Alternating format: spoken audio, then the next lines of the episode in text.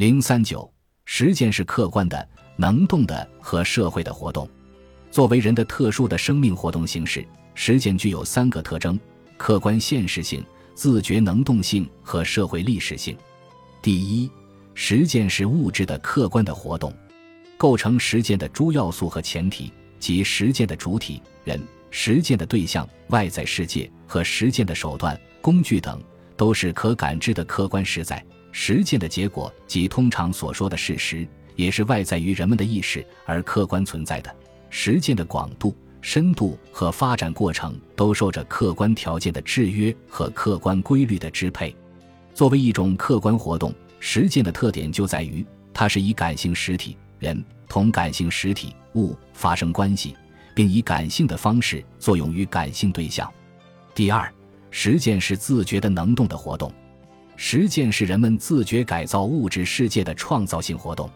在实践活动中，人把物的内容映射到自身中，同时又把自身的需要以目的的形式灌注到物的内容中去，使观念的东西转化为物质的东西，使物变成从属于人的需要的存在，从而在人与物之间建立起一种新的、更高级的统一关系，即为我自身而存在的关系。在这一点上，实践活动与自然运动。人与自然之间的相互作用和自然物体之间的相互作用是根本不同的。实践活动的目的性、自主性、创造性表明，实践具有自觉能动性。自觉能动性不仅是实践的特点，而且是实践发展水平的标志之一。第三，实践是社会的历史的活动。实践一开始就是社会的实践，是历史的发展着的实践。人总是在一定的社会关系中进行实践活动，尽管实践可以表现为单个人的个体活动，但人总是凭借着社会力量去同自然发生关系，从事实践活动的。所以，马克思指出，为了进行生产，人们相互之间便发生一定的联系和关系，只有在这些社会联系和社会关系的范围内，才会有他们对自然界的影响，才会有生产。甚至当我从事科学之类的活动。即从事一种我只是在很少情况下才能同别人直接交往的活动的时候，我也是社会的。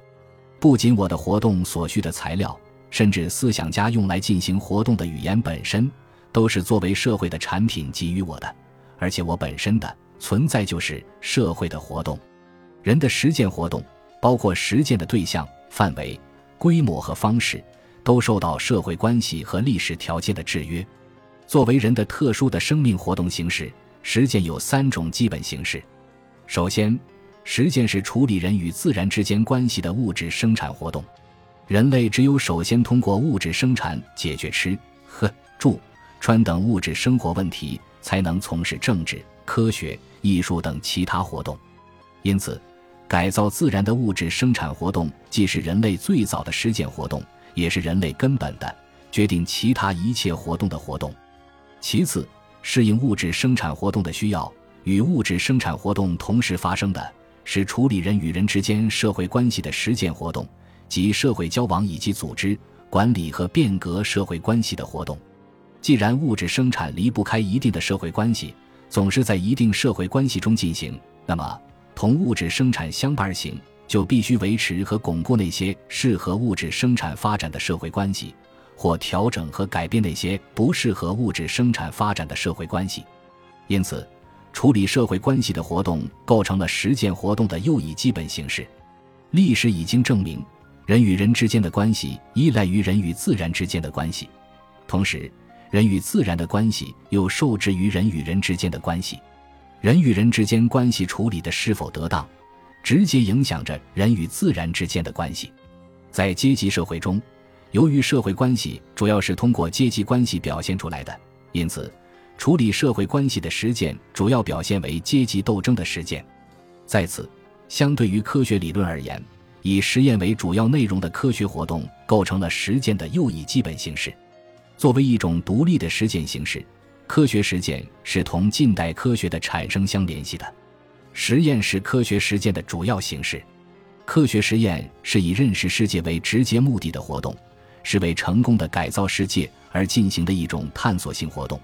因而也是一种准备性活动。科学实验同一般实验活动的区别在于，它以一定的科学理论为指导，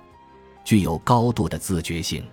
在现代实践活动中，科学实践与生产实践紧密相连。生产实践在愈来愈大的程度上依赖于科学实践活动，科学技术已成为第一生产力。